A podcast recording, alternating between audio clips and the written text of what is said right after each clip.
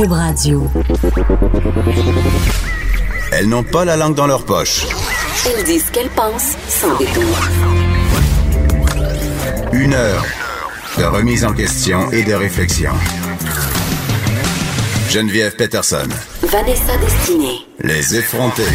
Hey, salut tout le monde. Bon milieu de semaine, bon mercredi, le jour insignifiant de la semaine. Ça faisait longtemps que je l'avais pas dit, Vanessa. Oui, oui, oui, c'est la première fois de 2019 en fait que tu fais cette bonne blague dont on se tannera pas, euh, pas du tout là. Mais je- on dirait que je suis tannée déjà avant que je la fasse, mais on dirait que depuis que je suis revenue de vacances, je sais plus quel jour on est. Oui, c'est sûr, t'as même pas défait ton sapin encore. Je veux dire, je pense que t'as perdu toute notion du temps. On est rendu en mars, Geneviève. Ah non, il C'est est- ma fête. Il n'est toujours pas défait. Il n'est pas toujours, il n'est toujours pas défait. Mon Dieu, j'ai de la misère. Non, il est pas défait. Puis euh, j'ai remarqué aussi que sur euh, l'âtre de ma cheminée, il y a encore les bonnes Noël et toutes les décorations. Avec les Donc on suit ça, on suit ça, puis on suit aussi les aventures de mon intelligent. Oh mon Dieu, je, je savais qu'elle allait aller là. Oui, c'est euh, une excuse pour pouvoir parler de ton intelligence. on se rappelle qu'avant Noël, j'avais fait une vidéo très virale, OK, sur euh, à quel point mon céleri était croquant. Il y avait 26 vues, je pense. Non, il y en avait quand même peut-être 56. mais mais, euh, pour vrai, j'ai encore le même céleri et je l'ai croqué hier, puis il est encore croquant. censé me l'amener ce matin normal. pour que je Hey. puisse attester de sa OK, fraîcheur. attends. Demain, demain, tout le monde, j'apporte le céleri puis on le croque dans le micro. Je vous jure, ça va faire croche. Soyez là, ça va être important. Faut pas manquer ça. Oui, euh, si je vous parle de mon céleri, euh, ce n'est pas innocent, OK? C'est parce que ça fait partie de la catégorie des fruits et légumes, Ah! qui est une catégorie euh, du guide alimentaire dans les canadien. Je trouve que c'est de plus en plus smooth, Je de m'en plus en plus viens- subtil. En Je m'en viens une vraie animatrice. Oui. oui, donc c'est ça. le Canada qui s'apprête à changer son guide alimentaire. Euh, Puis là, je suis contente parce que moi, ça fait des années que j'en ai contre le guide alimentaire. Je trouve qu'il y a bien trop de lait, bien trop de pain, bien trop de toutes sortes d'affaires dont on n'a pas besoin tant que ça. Et euh, il y a les gens dans cinq minutes qui ont fait un truc vraiment intéressant. En cinq minutes, Dans c'est le quoi journal. C'est notre marque de vulgarisation. On pense Mais- souvent que c'est la marque de science, mais en fait, c'est une marque qui vulgarise l'actualité, l'histoire, la science, effectivement. Des trucs qui nous touchent au quotidien et qui les rendent, euh, qui ils les rendent accessibles. Donc, c'est une super équipe de travail qu'on a. Ils font des infographies qui sont très, très jolies aussi pour nous aider à comprendre Mais- tous les sujets. Oui, puis c'est cool parce qu'on on le comprend. Oui. Est-ce que tu l'as, Vanessa? Parce que moi, je l'ai offert à Noël à tu devais me l'offrir à Noël, mais finalement, tu m'as donné une crème point G par rapport, là, que je refuse d'essayer. Mais c'est parce que ton conjoint veut pas.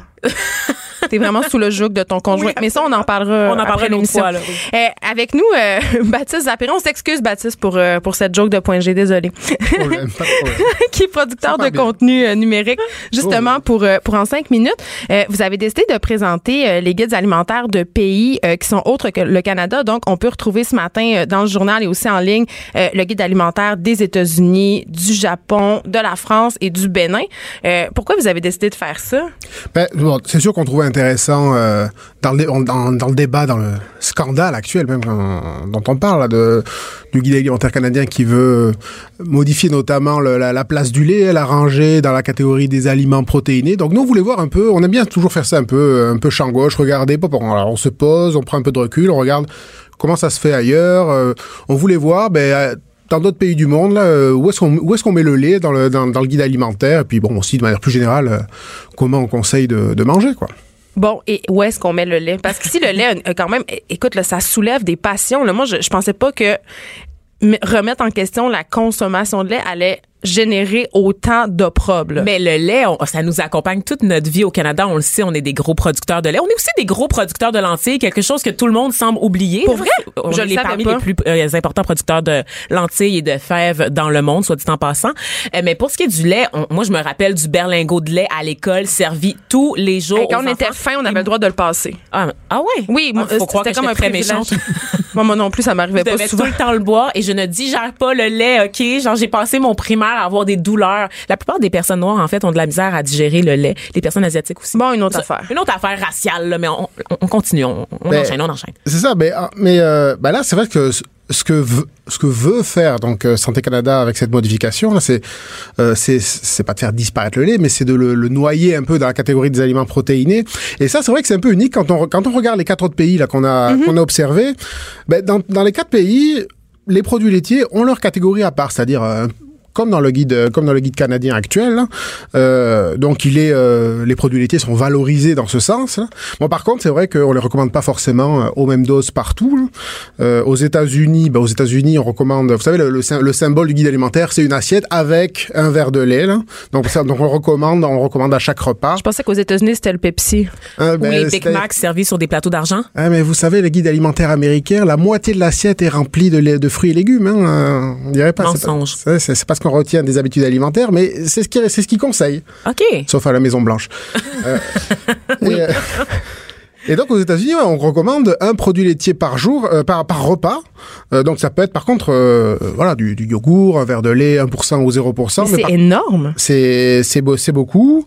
Par contre, ils recommandent uniquement les produits laitiers qui qui conservent beaucoup de calcium. C'est-à-dire que le beurre, euh, la, la crème, ça, on oublie ça. C'est pas euh, la, la raison invoquée toujours dans, dans tous les pays qui recommandent le- le- les produits laitiers. La raison invoquée, c'est toujours le calcium. C'est toujours la présence de calcium dans les. Oui, mais s'il n'y a pas de vitamine D, on n'absorbe pas le calcium dans le corps. Donc, ça, on l'oublie. Le Faites-vous pas avoir à l'épicerie, là, quand vous achetez du yogourt, où est-ce que c'est écrit, le plein de calcium. S'il n'y a pas de vitamine D dans les ingrédients, tu ne l'absorberas pas. C'est un effet nul. Mais tous les produits qui sont enrichis en quelque, en quelque chose, notamment en calcium, mais euh, il y a aussi, euh, il peut y avoir toutes sortes d'autres vitamines parce que c'est un peu la mode. Ben c'est justement, c'est un effet de mode et c'est un peu un, une espèce de, de stratégie marketing. Euh, euh, et on, on a fait beaucoup de campagnes sur l'ostéoporose il y a quelques années, notamment que ça touche les femmes de plus de 55 ans. La fameuse Et, hanche. Ben, c'est-à-dire la densité osseuse se réduit avec l'âge et euh, les lobbies du lait et les fabricants de produits laitiers en ont, euh, ont sauté là-dessus. Là, se sont mis à faire du yogourt, du lait et tout plein de trucs enrichis en Mm. Calcium. modes. C'est comme quand je vois de la crème glacée sans gluten, par exemple. C'est comme pourquoi il y aurait du gluten dans la crème glacée in the first Hey, place. Ça excuse-moi. devient des étiquettes qu'on met sur des aliments qui sont même pas gluten. concernés. En J'ai vu du savon à main sans gluten. Voyons.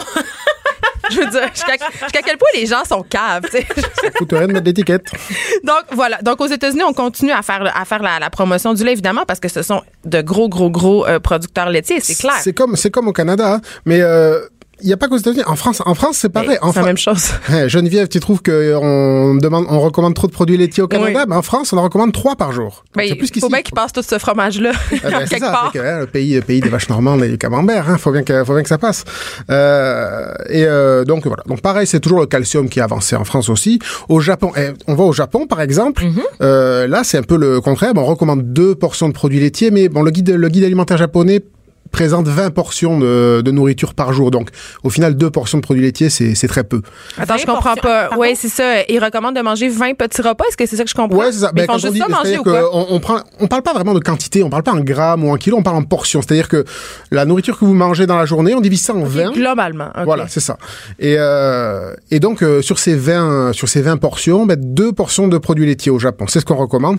Mais voilà, mais au Japon, ben, c'est, c'est, c'est pas comme ici. C'est culturellement, on, on a, on n'a jamais vraiment bu de lait. Hein, euh, Oui, c'est ça. hein. Ben, en fait, c'est pour ça qu'ils digèrent mal le lait. C'est lié aux migrations. C'est, c'est très scientifique et c'est lié à la géographie, le bétail un peu. Yes. Donc, l'évolution du bétail dans, dans, dans Oui, mais on s'habitue à, à consommer. Puis Exactement. On sait qu'au Japon, en- entre autres, le bœuf, par exemple, ça coûte excessivement C'est cher ça. parce que c'est très dur, tu sais, de, à élever là-bas. hein. Des Oui, mais pâturages. il faut savoir aussi, puis c'est ça qui est intéressant euh, dans la page dans 5 minutes, c'est qu'on apprend en fait, puis on le voit vraiment, que les guides alimentaires, ils sont directement liés à ce que les pays produisent. Oui, Exactement. Ben, je parlais des légumineuses tout à l'heure. Finalement, le Canada, c'est 40% des légumineuses dans le monde proviennent du Mais Canada. ça, je ne savais pas. Est-ce que ça vient du grenier du Canada? Parce qu'on Oui. appre- on apprenait ça les au prairies, primaire. les, fameuses, prairies. les Ouais. fameuses prairies. C'est ça, mais c'est sûr que ça, c'est pas, c'est pas innocent. C'est pour ça que c'est intéressant d'observer un peu les guides qui se passent ailleurs. C'est que on voit bien que, oui, il y a cette notion de, de santé. À chaque fois, il y a la notion d'équilibre. On veut, un- on recommande un équilibre alimentaire. Et puis voilà, on parlait même aux États-Unis, on recommande de manger beaucoup de fruits et légumes. Hein, euh,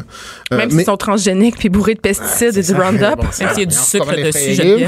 Oui. Euh, mais euh, voilà, mais malgré tout, on voit bien que ces, ces guides sont pas désincarnés. Là, on, on tient compte des habitudes locales. On tient compte. Il y a toujours. On, quand on regarde ces guides, on a une petite idée de l'économie locale qui est en place, quoi, sur, place.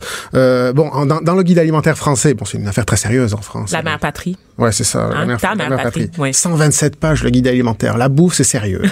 127 pages. Mais Oui. qui lit ça? Faut être vraiment passionné Je par préfère son lire alimentation. Welbeck? mais Ah non, pour moi. en France, on parle d'alcool. Ah oui? Ah, Est-ce qu'on recommande de consommer de l'alcool? sans recommander, on, on recommande d'en boire avec modération. Deux verres pour les femmes et trois verres pour les hommes. C'est ce qu'on dit. Bon, mais il y a qu'en France, qu'on, il y a que dans le guide français qu'on voit ça. Euh, et bon, ben ça, évidemment, en France, euh, c'est un pays qui produit beaucoup de vin et d'alcool, donc euh, c'est pas innocent. Et puis ça contribue à entretenir l'image de la France, pays bon vivant. euh, bon, voilà, c'est pas innocent. C'est pas innocent. Mais, mais, mais tu m'amènes à me demander, Baptiste, eh, est-ce qu'on peut se fier au guide alimentaire? Parce que moi, j'ai l'impression que non. Qui le regardait vraiment de toute façon? On nous le distribuait à l'école, Ben, en mais je c'est veux dire, c'est à la maison. ça, c'est un outil plus pour les écoles, les, Les établissements hôpitaux, ouais. aussi euh, de soins de santé, euh, quand on, pour les, les plus vieux aussi en CHSLD, pour établir un peu euh, qu'est-ce qui est bon de manger ou non. Mais quand vient le moment de faire des choix, on parle de la fameuse portion de viande, ça, je me rappelle que ça me choquait beaucoup. Là, on me disait que c'était la grosseur de mon poing, puis j'étais comme c'est rien, c'est pas assez gros, c'est pas une portion. Viande ou substitut, Exactement. Mais mais j'ai l'impression qu'on peut on peut on peut pas se fier à ça pour les raisons que tu évoques justement parce que justement euh, sont un peu les esclaves des lobbies. Puis là au Canada, on dit que ça sera plus le cas, tu sais que il y a une certaine indépendance qui a été développée, que les nutritionnistes sont indépendantes, mais est-ce j- j'ai comme l'impression quand même qu'on va être quand même tributaire des lobbies. Ben, déjà, on va attendre de voir la, la version finale du guide oui. alimentaire canadien, parce que là, on parle d'une ébauche non officielle pour une future, et déjà, on a les lobbies qui se trouvent au plafond. Donc, on va bien voir euh, comment ça va se finir. Mais c'est sûr que quand on voit, voilà, au, au Japon, ben, on recommande de manger euh, Des poissons. riz, Oui. Au, au Bénin, Voilà, je, vous Oui, parce le que le Bénin, Bénin, parce que là, on a l'Afrique. Moi, je pense pas nécessairement à lobby euh, alimentaire Non. quand je pense à l'Afrique. Mais c'est- qui se passe non, là-bas? mais c'est parce que voilà, sans parler, sans parler nécessairement de lobby, c'est ces guides-là tiennent compte euh, des ressources disponibles sur le territoire, tout simplement, parce que c'est voilà, c'est plus facile évidemment Mm. Mais- de faire mais- tourner l'économie. Mais ça. tu vois, le guide conseille d'enseigner aux enfants, oui, la cuisine traditionnelle, mais c'est afin de préserver la santé et la culture. Voilà. Ça, c'est au Bénin. C'est une petite phrase qui veut tout dire. Le- les, les guides alimentaires, c'est comme je dis, c'est pas désincarné. Là, c'est oui, il y a une notion de santé, euh, mais euh, c'est pas c'est pas pour rien qu'on trouve pas le même guide alimentaire au Bénin qu'on trouve aux États-Unis euh, ou, ou au Japon. Quoi. Au Bénin, euh, évidemment, les, les fondations, parce que le guide est en forme de, de maison traditionnelle. Alors, euh, les, les, les aliments les plus importants sont sont dans les fondations. Bon, mais voilà, on trouve de l'igname, de la pâte de maïs, euh, parce que c'est sur place et que c'est ça va faire tourner l'économie locale. Puis c'est ça, euh, concluons en disant que c'est intéressant parce qu'avec la mondialisation puis avec l'accès qu'on a de plus en plus à divers produits, mais ça se manifeste aussi dans nos guides alimentaires. Puis il y a plus de- des produits qui n'étaient pas là avant. Les comme pois chiches? Oui, mais les produits de soya, toutes ces choses-là auxquelles on n'avait pas accès. Puis ça, c'est une très grande richesse. Donc pour moi, c'est réjouissant. L'actualité vue autrement. Pour comprendre le monde qui vous entoure. Les effronter. On se posait une question euh, av- euh, pendant la pause. On se demandait euh, avec Baptiste ouais, d'où est-ce que ça venait les- la tradition des guides alimentaires? Mm. Puis on n'avait pas la réponse. Fait qu'on va essayer de. Vanessa, tu vas faire un truc pour en cinq minutes. Oui, tu vas je vais de essayer de- répondre à cette question. Oui, parce que j'ai pas toujours toutes les réponses, malheureusement, malgré mon statut de journaliste émérite. Non, mais c'est ça qui, Qui est beau. cru? On se pose des questions, on n'a pas la réponse, puis on va revenir plus tard à, à nos auditeurs avec euh, cette réponse-là, parce que c'est vrai que c'est intéressant de savoir. C'est quoi euh, cette tradition-là? D'où c'est parti? Qui a Ben, initié ça? tu sais? Moi, moi mon, mon petit doigt me dit quand même, puis là, je veux pas avoir l'air d'une folle des lobbies, là, mais je pense quand même que euh, le gouvernement avait tout avantage à développer un outil comme ça et pour contrôler euh, l'apport alimentaire de la, population, ce qui est une bonne chose, mais aussi pour promouvoir certains aliments. Parce que euh, le gouvernement échappe pas aux modes alimentaires, puis nous non plus. Tu sais, dans le guide alimentaire de tout âge, il y a des modes, on est, on est tributaire de certaines tendances, de certaines aussi euh, euh, facilités en agriculture, les choses qu'on l'a dit tantôt, qu'on a de la facilité à cultiver, c'est clair qu'on les met de l'avant. C'est clair que tous les produits du blé, je veux dire, au Canada, on est les producteurs de blé absolument incroyables. Ben puis je le disais tout à l'heure pour les légumineuses. Mais de ça, je le 40%. savais pas, tu ben vois? Oui, c'est ça. Tout le monde euh, déchire sa chemise sur le cas des pois chiches, mais honnêtement, c'est vraiment, c'est important pour l'économie canadienne de, de continuer à en produire. Et si on peut en bénéficier plutôt que de l'exporter tout le temps ailleurs, Mais- chez nous, ben je pense que ça, ça, ça nous aide à, à développer des bonnes habitudes de vie. Moi, je me demandais. Win-win. Je me demandais, je me disais, à chaque fois que, que les gens me faisaient suivre le guide alimentaire canadien dans sa version de jadis, là, celle qui va être euh, mise un peu au rencard, je trouvais que c'était trop. C'était vraiment gros. J'avais l'impression, euh, si je mangeais, si je le suivais, dire? mais c'est-à-dire que si je suivais toutes les recommandations, si je disais, OK, il faut manger, euh, là, je dis n'importe quoi parce que je connais pas par cœur les portions recommandées, mais mettons 5-6 portions euh, euh, de viande et substituts, euh, 10-12 portions de fruits et légumes, 5-6 portions de blé. J'avais l'impression que je faisais juste manger, puis j'étais tout le temps pleine. C'était beaucoup trop. Ah Tu sais, ouais, je- je hein? trouve que Mais ces guides-là, ça, ça le dit. Tu sais, c'est un guide. Je pense pas qu'il faut prendre ça comme une parole de l'évangile. là. C'est-à-dire, faut y aller au cas par cas. Ça se peut que tu aies un petit appétit. Ça se peut que toi, euh, ben justement, toi, tu es intolérante aux produits laitiers, Vanessa. Donc, c'est clair que tu vas pas suivre ces Ah, recommandations-là. jamais. mais moi, ça m'a toujours. Ben, c'est peut-être parce que j'ai un peu de misère avec les règlements et me faire dire quoi faire. Mais j'ai tout le temps eu une espèce de mouvement de recul quand on me parlait du guide alimentaire canadien à l'école. Puis à l'école secondaire, il y avait une grosse, grosse promotion des saines habitudes de vie. Puis je sais pas, mais moi, je trouvais pas ça très sain de manger euh, 5-6 portions euh, de, de pain. Je me sentais gonflée. Ça marchait pas du tout. Donc, Ouais. euh, j'ai hâte de voir. On- on- ben, c'est sûr que moi, le, le guide alimentaire, on le suivait pas vraiment à la maison parce que c'est des recommandations qui sont basées sur le mode de, de vie occidental, très blanc. Ouais. Et moi, veux, veux pas, mes parents, ils viennent d'Haïti. Donc, euh, nous, on avait ça notre faisait pas propre nourriture. Ben, c'est ça. y avait notre là-dedans, ça disait rien. On respectait pas ça. C'est sûr qu'en en termes de fruits et de légumes, je veux dire, ça, ça, ça s'invente pas. Là. Il y a des normes qui sont les mêmes d'un foyer à l'autre. À un moment donné, quand t'es petit, il faut que tu manges des fruits des légumes pour grandir, n'est-ce Mais quand pas? t'es grand aussi, Quand t'es grand aussi. faut oui, pas devenir bacaisse. Pour pas devenir bac. Ah, c'est ça. OK, je pensais que c'était juste pendant juste la première moitié de ma vie dans le Non, fond. mais depuis que tu fais du ballet Ah, hop, Vanessa. Du ballet hop. T'as-tu vu mes mollets, Geneviève? On Non, mais- s'arrête pour regarder mes mollets. Je voudrais juste dire que Vanessa raffermit de jour en minute jour. de silence pour mes mollets. Écoute, pendant qu'on pendant qu'on se confessait sur euh, le guide alimentaire canadien, notre collègue Michael Détrempe qui a fait son entrée en studio parce qu'il a écrit un texte juste avant Noël euh, pour la marque dont il est le chef de contenu euh, Porte-Monnaie. Salut Michael. Salut. C'est un texte qui me qui m'a beaucoup touché, qui m'a beaucoup fait réagir parce que euh, tu parles de faire un burn-out avant 30 ans. Ouais. T'as aujourd'hui 36 ans, Michael? Oui, Oui. on a le même âge. On a le même âge. Ah, Ouais. Voyons donc, il Ben me semble oui. qu'il y en a un qui est plus accompli que l'autre. Ben voyons, je sais pas, le- je sais pas c'est lequel. Six minutes de silence pour mes mollets. On reprend ça? Non. Vanessa distribue des malaises, elle est comme ça. En tout cas. Mais, mais ça m'a beaucoup touché ton texte parce que euh, moi-même, euh, j'ai- j'ai j'ai fait un burn-out en fait à l'âge de 28 ans. Euh, je racontais dans un texte que j'avais écrit pour Châtelaine qu'un matin, j'avais vomi dans une poubelle en allant au travail. Euh, C'était pas la vodka? Non. Parce que euh, je travaillais en pub puis j'étais malheureuse. Puis dans ton texte, euh, tu donnes une espèce de recette euh, pour faire un burn-out. Évidemment, c'est ironique, hein? Bien sûr. En fait, c'est les erreurs à ne pas faire. Et je te laisse euh, les décliner parce que je les ai tous faites, ces erreurs-là, Michael. OK. Ben, euh, moi, ma, ma première grosse erreur, ça a été de, de demeurer dans une, euh, dans une carrière parce que j'avais étudié là-dedans. T'étais dans les Je finances. travaillais en finance. Oui. OK. euh, j'ai travaillé dans quelques, pour quelques grandes institutions financières. Tout ce qui était autour de la comptabilité, finance, gestion de Yeah. projet. Parce qu'à travers ce guide-là, quand même, il y a ta propre histoire en filigrane. Petit c'est ça. Oui. Euh, donc moi, je me suis ramassé comme à étudier en finance un peu par par hasard, par erreur.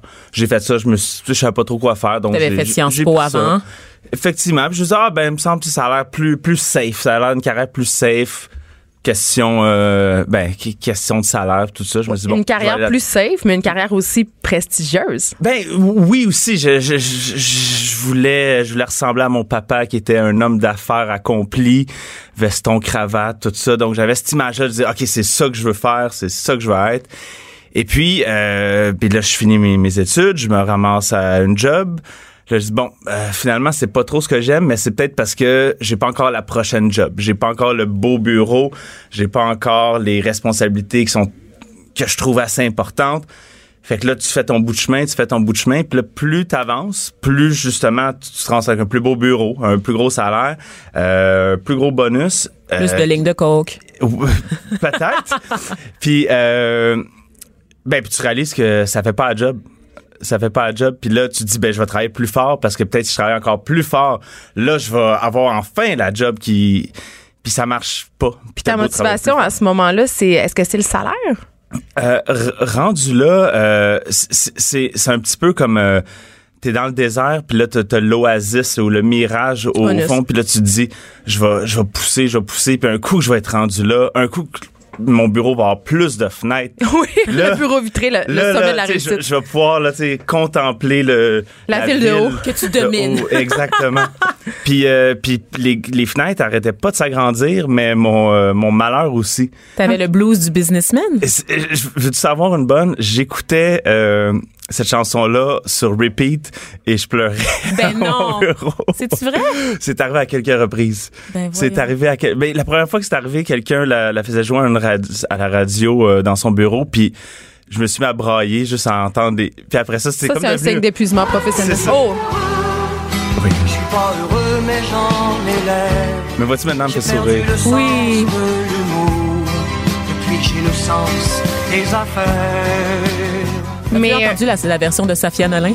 Je la écouter j'ai- après l'émission. S'il te plaît. mais Euh, il oui. dit euh, Je ne suis pas heureux, mais j'en ai l'air. Est-ce que, tu jouais à- au bonheur? Ah, ben, ben oui, ben oui. Euh, Il y avait, euh, tu sais, je veux dire, c'est euh, la vie du 5 à 7. Après ça, tu sors, puis là, tu mets tes, euh, tu sais, je veux dire, tu t'assures de garder ton, ton plus beau veston pour sortir, pour avoir l'air hot. Payer Euh, des bouteilles à tout le monde, les shooters, tu oui, la ça, tournée. ça, ça, c'est très important aussi. Euh, puis après ça, tu rentres chez vous, puis là, tu dis, maudit, je suis à côté de la traque. Puis cette voix-là, tu l'étouffes, tu l'étouffes, tu l'étouffes. Puis à un moment donné, t'es plus capable de l'étouffer. Puis ce qui est plate, c'est justement, comme je dis dans le texte un peu plus loin, euh, il faut, faut t'écouter. Puis c'est facile de tasser les, tasser la petite voix qui dit t'es pas à bonne place, tu prends du recul, fais un move. Puis tu dis non, non, je vais juste l'étouffer en travaillant plus. Puis t'arrives à un moment donné, un matin où euh, je suis arrivé puis j'ai donné ma démission euh, Spontanément. out of nowhere ben, comme moi ça. aussi, c'est ça. Ah ouais, hein? Quand oui, mais je pense que on a un peu la, la même histoire. C'est quand tu te rends trop loin, euh, ton corps te dit t'es plus capable. Fait que c'est la seule chose à faire. Mais il y a des choses à faire avant de se rendre là. Mais c'est quoi le déclic, toi, justement? Qu'est-ce qui a fait que tu t'es dit ce matin-là, hey, là, c'est fini, advienne que pourra, je vais plus travailler là? Euh, le, le déclic, c'est juste que euh, le j'étais rendu, je m'en foutais. Tu sais, à, à un moment donné, tu, tu deviens un peu, euh, comment dire, euh, numb à, à- à- tu sais, je veux dire, à, à tout ça. Puis là, tu, tu veux même plus travailler. Tu, c'est ça. Euh, moi, c'était rendu le, le matin, euh, je fixais mon plafond pendant deux heures de temps au lieu de, de Au me travail. lever. Puis- non, non, dans mon lit parce que justement, je voulais plus y aller. Puis c'est ça, un bon matin, je dis bon, ben, ren- rendu là. Euh, je lâche tout. Puis c'est, c'est con parce que si j'avais peut-être commencé six mois auparavant à me préparer, à penser à un plan de sortie, un plan B, j'aurais, je, je serais pas, si je- j'avais fait ça, je serais pas euh, tombé une coupe de mois sans travailler et Sans avoir de revenus. puis en plus, puis le pire là-dedans, c'est que tu t'es épuisé jusqu'à la fin. Donc, euh, l'idée de te lever le matin et de dire, je vais envoyer 100 CV, je vais essayer d'aller cogner à des portes pour changer de carrière. Tu l'as juste pas l'énergie. Mais à ce moment-là, Michael Détrempe, est-ce que tu te dis euh, je vais aller travailler en communication ou tu sais nullement ce que tu vas faire? Le, moi, c'est- ça, c'était à 29 ans que ce breakdown-là est arrivé. Et ensuite, ça m'a pris euh, quatre ans de d'essayer des choses, de retourner en finance en me disant là ça va mieux, je pense que je suis capable. Puis tu sais, on m'a justement un jour on m'a appelé pour euh, pour m'offrir un poste similaire à ce que je faisais avant. Dans un autre milieu? Dans- ben, dans- non, dans- juste pour une autre institution financière. Puis ça faisait deux ans que j'avais assez d'autres choses. Puis Mais que qu'est-ce que tu avais essayé?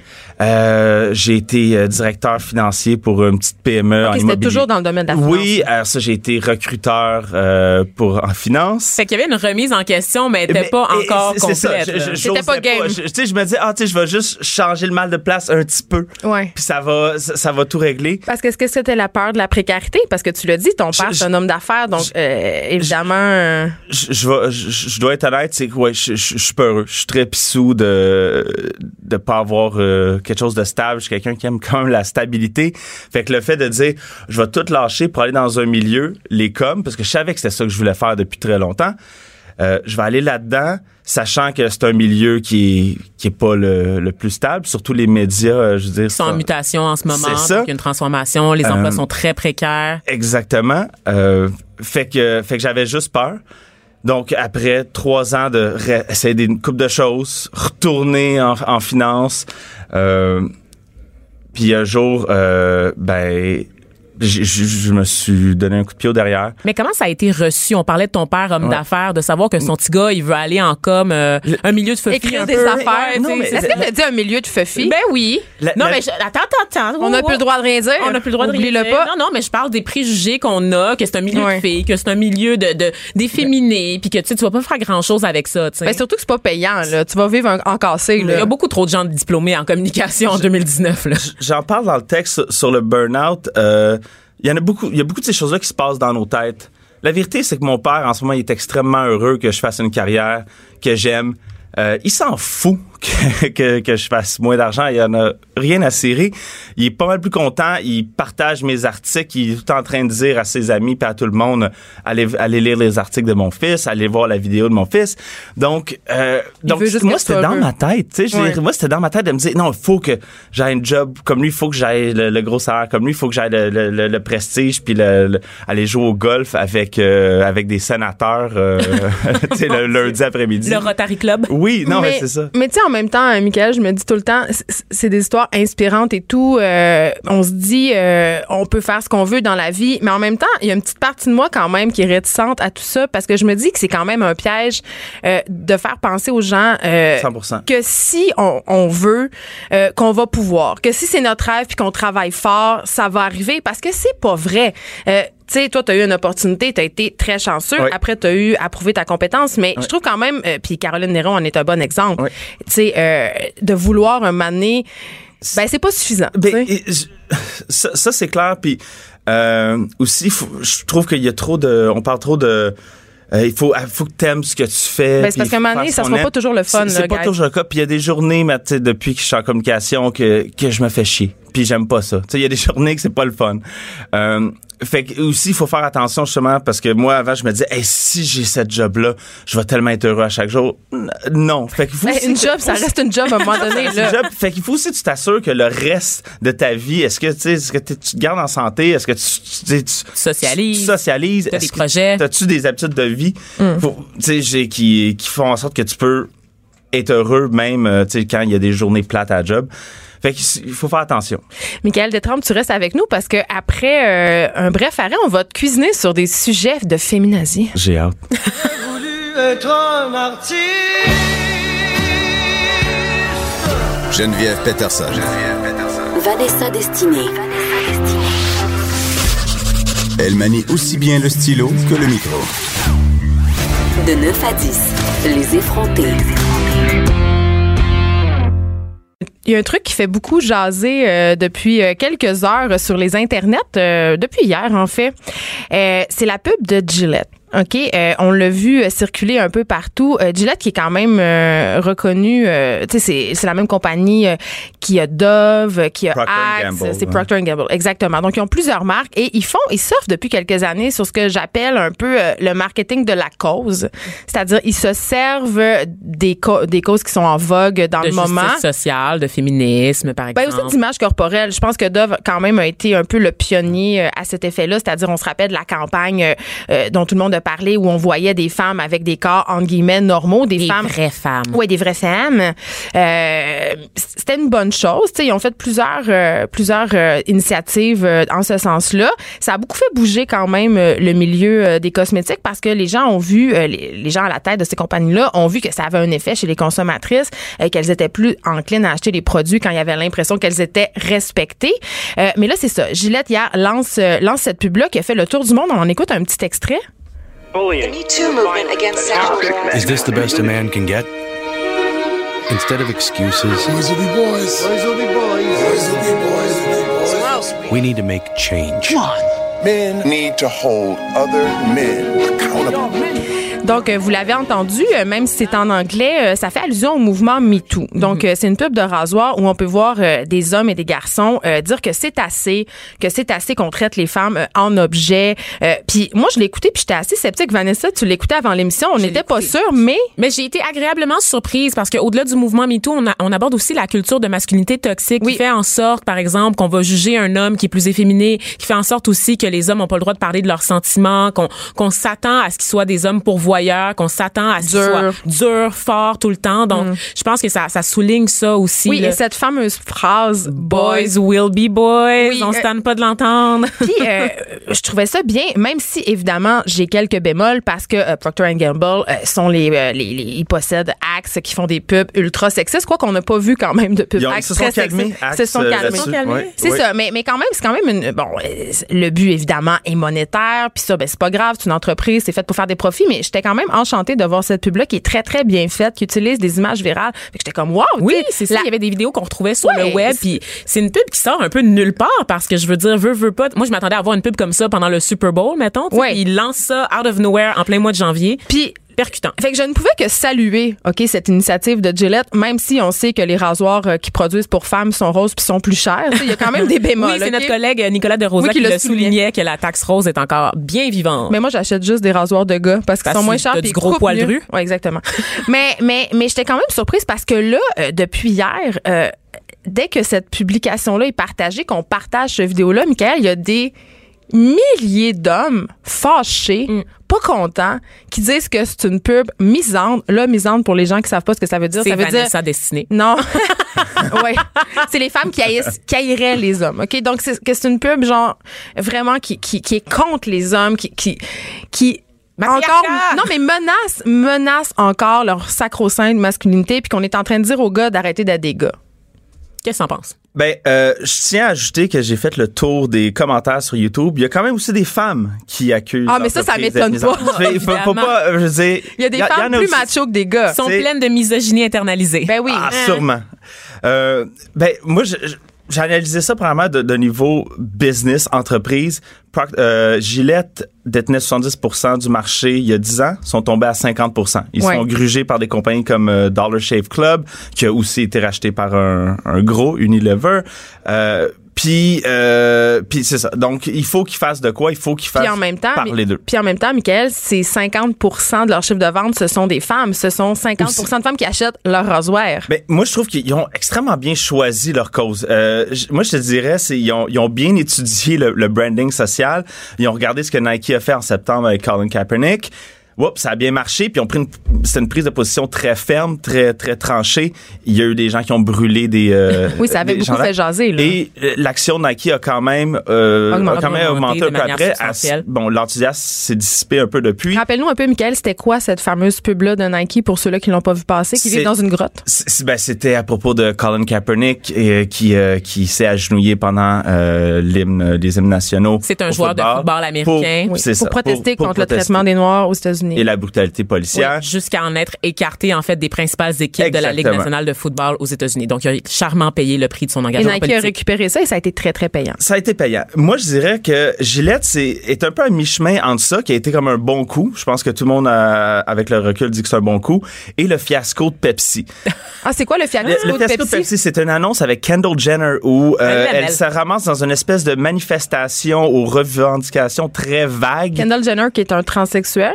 Ah non, c'est la fille. C'est sa fille. C'est Et moi, c'est la mannequin de Victoria's Secret. Attends, Voyons donc. Attends, c'est parce que moi, je suis mêlée dans la famille Jenner et Kardashian. Je suis plus capable de suivre. Fait que une voilà. des chicks. Ben, ils sont tous chicks, là. Oui, Il y a- Donc, euh, En il y tout a, cas, fait il y a que une fille- manif, la mannequin se ramasse dans la manif. On sait pas pourquoi le monde manifeste. Oh, mon Dieu. Les policiers sont là, les manifestants sont là. On ouvre une canette de Pepsi, tout le monde s'embrasse, tout le monde sourit. La vie est belle. C'est même donc- pas une transsexuelle. Non. Bon. Et le problème, c'est que cette pub-là faisait référence à une manifestation euh, célèbre dans l'histoire. Je pense que c'était en lien avec le Dr. King, entre autres, Martin Luther King. Puis c'était comme de récupérer genre un gros truc de l'histoire puis de le banaliser avec ça genre. sonnait Oh, très C'était maladroit. C'était- non, c'était horriblement ma- maladroit. Mais dans le cas de Gillette, ce n'est pas maladroit du tout. Non, c'est ça. Euh, je pense qu'ils ont- ils l'ont joué plus safe que Nike, qui a quand même pris, euh, pos- pris position sur un enjeu. Mais attends, safe, Michael. Ah. MeToo, c'est pas safe pantoute, là.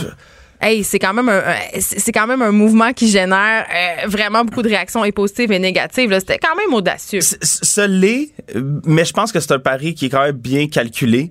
Euh, parce que, je veux dire, euh, les gens qui, qui, qui menacent au boycott, c'est quoi, demain matin, ils vont aller s'acheter un, un chic tout de suite, là, ils sont en train de faire la file au pharmaprix, ça l'acheter. Hey, ça Non. coupe mal, puis c'est c'est orange Mais et blanc. ça- ça Ils sont coupe- tellement laides les couleurs des C'est ça, je rasoirs en dire. plus. Ah oui, c'est dégueulasse. Donc, euh, donc je me dis, c'est quoi qui va arriver? En ce moment? Gillette a besoin de faire un gros coup parce qu'ils perdent des parts de marché. Il faut qu'ils mettent leur nom partout. Puis ce qui est le fun avec euh, en attachant le mot ma- euh, masculinité toxique à la pub, c'est qu'ils ont même pas besoin de payer la télé puis les médias pour des non. annonces. On le fait pour eux autres. Mais- mais on on en parle ça. là. On viral. fait des articles. Tous les médias le reprennent. Donc tu te ramasses avec le mot Gillette, Gillette, Gillette, Ah, C'est la meilleure campagne de pub. J'ai fait une recherche sur Gillette euh, à cause de ça.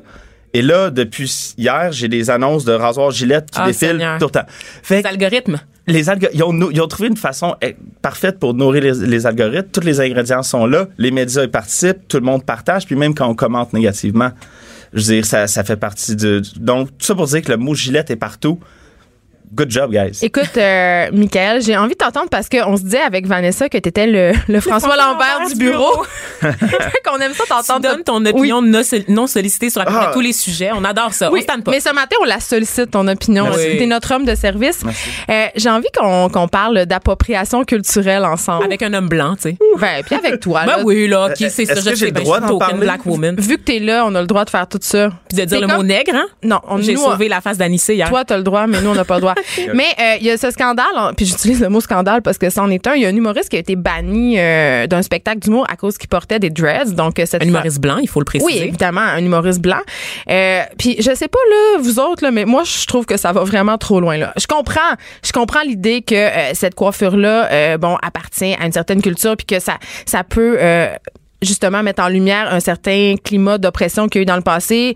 Mais je- tu sais, Vanessa, pour vrai, là. Puis Michael, ensuite, là, qu'est-ce que vous en pensez? Parce que moi, c'est là où je débarque. Euh, C'est sûr que j'ai un malaise parce que bon, il y a toujours deux concepts qui s'affrontent, l'appropriation culturelle et l'appréciation culturelle. Ouais. Et la ligne entre les deux est très, très mince. Dans le cas de, de cet humoriste-là, cette demande-là est pas venue de la communauté noire. Je tiens à, à dissocier Ben, la communauté ça. noire de cette demande. C'est à l'initiative d'une coop, la coop Les Récoltes, qui Hey, sais, organisait Est-ce qu'on devient le plus spectacle. catholique que le pape, là? Je veux dire, come on. Péché par excès est peut-être une, Hey, une curés- expression qui me curés de la vient en tête en ce moment. Moi, j'ai toujours eu de la misère avec les cheveux dans la discussion sur l'appropriation culturelle parce qu'il y a Kim Kardashian, on parlait de- du clan Kardashian-Jenner tantôt. Oui, Euh, Kim tresses. Kardashian qui, qui avait fait des tresses à la beau Derek, comme elle disait, euh, qui s'était fait reprocher sur les réseaux sociaux, euh, c'est ça, de capitaliser sur une coiffure qui est traditionnellement associée aux femmes noires. Mais en même temps, on a parlé ici à l'émission d'une femme qui avait perdu son emploi parce qu'elle avait les mêmes tresses. à Montréal, effectivement, une jeune serveuse qui avait été retournée à la maison par son employeur parce qu'il trouvait que sa coiffure était inappropriée.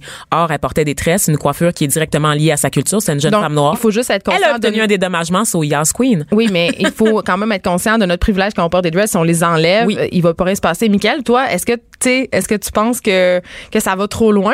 Autant- OK. Non, mais, non, mais euh, je dirais, euh, parce que j'ai passé une journée avec ce gars-là euh, sur une télé-réalité Quoi? de, de, de, de matchage amoureux. Oh mon Dieu. Ça, c'était-tu dans ton entre-deux quand tu cherchais, tu cherchais quoi en faire fait, de ta vie, là? C'était avec le journal. On faisait une télé-réalité qui s'appelait L'amour en auto où on matchait quelqu'un pas encore disait. ici. Et il, un, un participant s'était désisté à la dernière minute. Donc, ils ont dit, Michael, peux-tu faire assemblant d'être participant?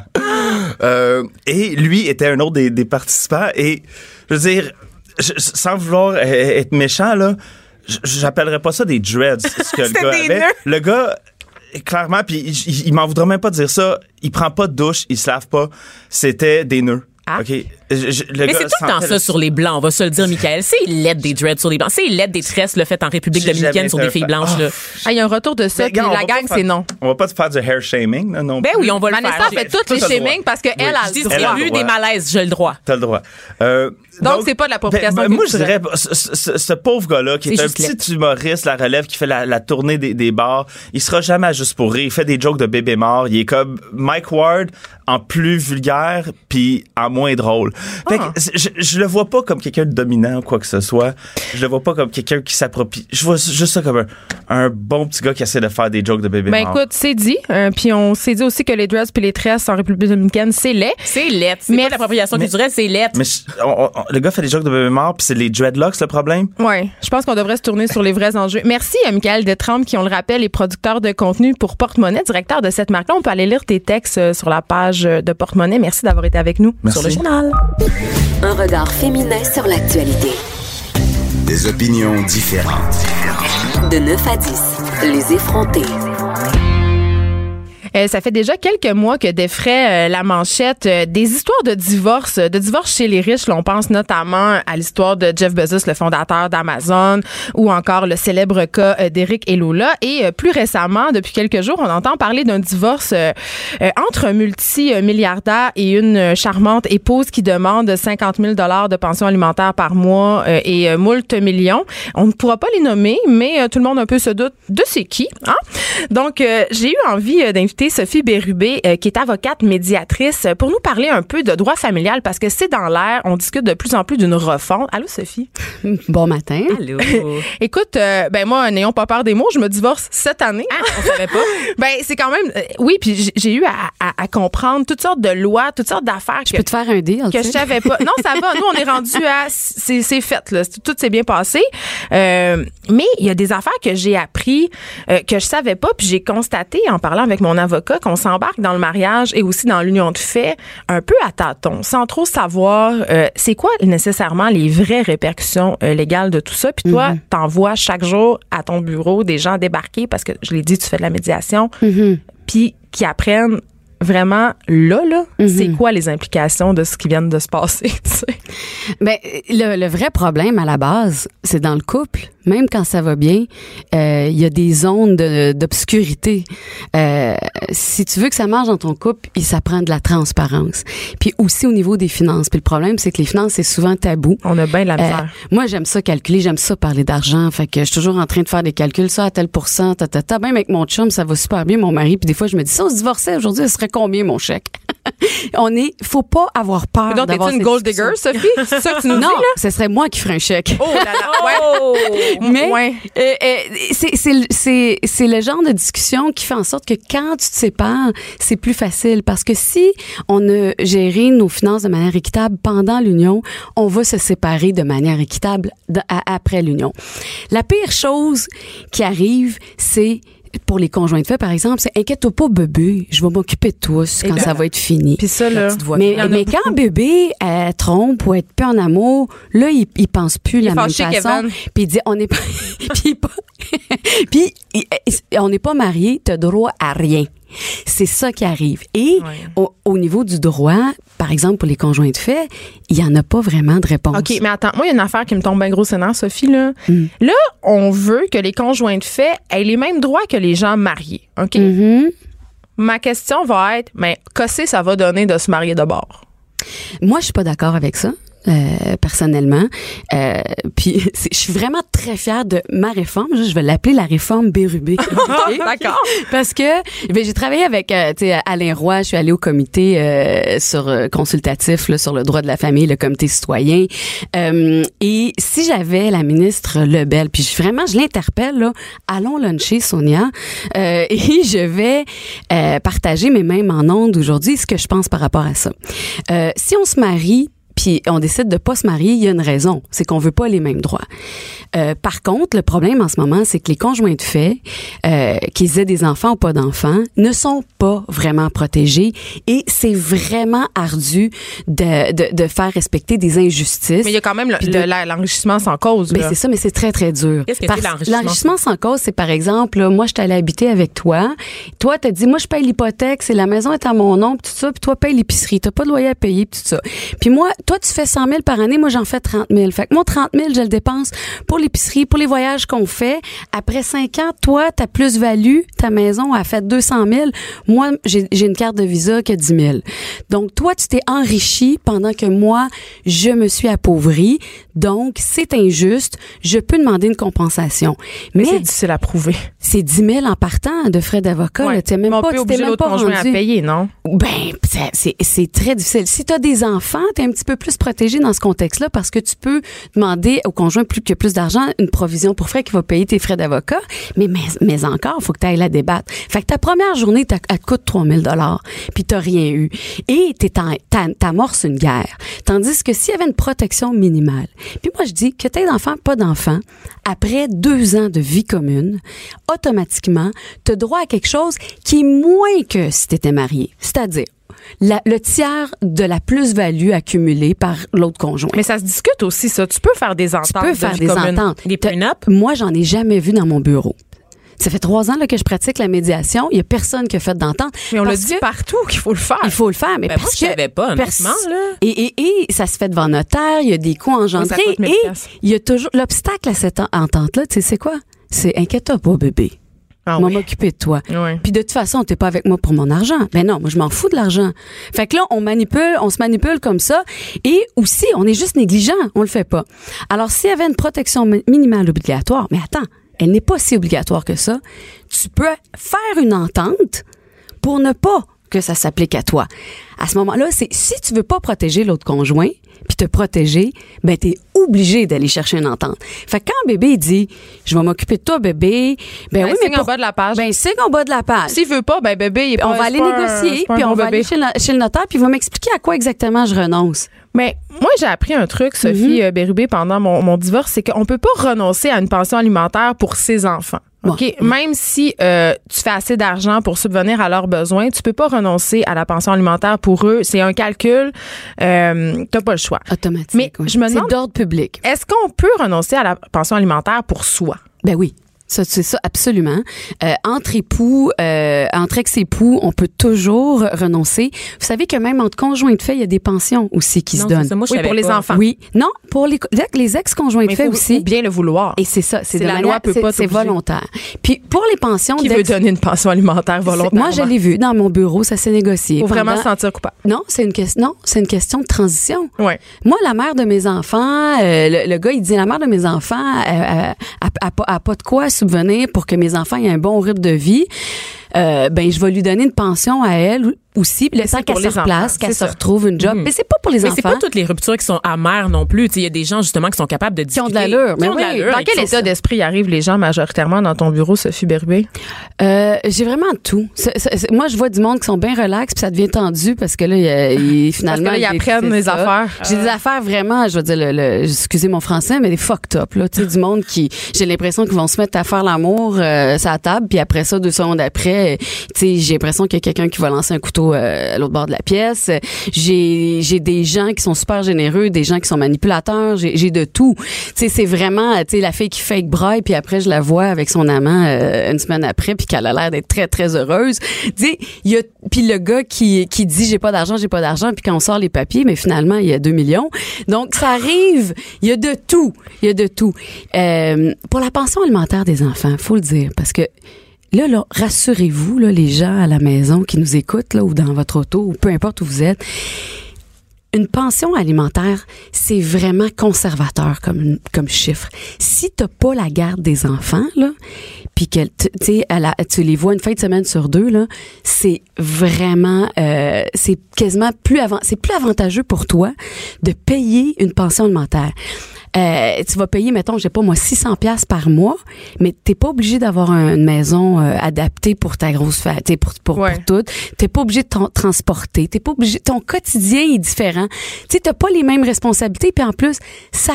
Avec le temps, là, j'amène un enfant au cinéma aujourd'hui, là, ça vient de te coûter 50 Tu pièces. hypothèques ta maison. C'est ça. Mais Sophie, un, un, un mythe qui perdure et qui est tenace, c'est de penser euh, deux affaires. La première, c'est que euh, si tu as la garde des enfants 50-50, il n'y en aura pas de pension alimentaire. Ouais. M- Moi, je Ouais. pensais ça. Mais Je pensais que si on se partageait la garde, il n'y avait pas vraiment de partage Non, de frais. non. Puis aussi, la partage des frais de la garderie. Je vais vous donner un exemple facile, je pense, à comprendre, OK? Euh, mettons que le- les deux ensemble, on fait 100 000. Mais moi, je fais 20 000 par année. Moi, je fais 80 000 par année, puis mon conjoint fait 20 000 par année, et on a la garde 50-50. Le gouvernement, à travers les calculs actuels, que ça coûte une chambre de plus dans un appart, la bouffe, le transport, il dit que c'est 1000 pièces par mois, mettons, pour s'occuper d'un enfant. Donc, C'est beaucoup. mais là, mettons, c'est pas ça, là. Je- C'est parce que c'est pour, c'est pour que le calcul Oui, oui. mental se fasse plus vite à la maison. C'est- Je pense que c'est 500 pièces, mettons, dans un contexte comme ça. Mais je mets 100, c'est, c'est 1000 pièces. Ça veut dire que quand l'enfant va chez papa, la pension alimentaire, elle est à l'enfant et pas aux parents. Quand il va chez papa, OK, il a le droit de bénéficier de 500 dollars de services pour lui. Puis quand il va chez maman, il a le droit de bénéficier de 500 dollars de Mais les services. enfants, ils coûtent jamais 500 pièces par Ben mois. là, je veux je- dire, ça jamais. dépend. Ben, en montant, en vieillissant, oui. Oui, mais mais mais ceci, là, j'ai euh, oublie le montant, Geneviève. Je te parle de la, la- de la justice, de l'équité. Ouais. Moi, je fais 80 000. Donc, je dois 800 pièces par mois. Puis mon conjoint, il fait 20 000. Donc, lui, il doit 200 pièces par mois. Parce qu'on a 50% chacun du temps. L'enfant, moi, je lui dois 300 pièces. On est en garde partagée, je lui dois 300 pièces par mois. Comme ça, quand les enfants sont avec lui, techniquement, il y a 500 dollars d'alloués pour s'occuper des enfants. Puis moi, quand ils sont avec moi, ils sont pas plus riches, ils vont pas aller plus souvent au, au- au cinéma puis à la ronde parce que j'ai donné 300 dollars à l'autre et c'est équitable. Les enfants ont droit au même service. Puis on a quand même l'impression que c'est toujours les femmes qui s'approuvrissent dans des situations de séparation. Est-ce que est-ce que c'est vrai ça aussi? Est-ce que non, c'est un mythe? c'est pas vrai. Puis je vais vous dire quelque chose que je trouve vraiment intéressant. Deux minutes, hein, pas long pour en parler, mais Une minute pour régler le, le sort de la femme. ce qui, est- ce qui arrive par contre, c'est que la charge mentale, c'est c'est sur le dos, sur les épaules de la femme souvent.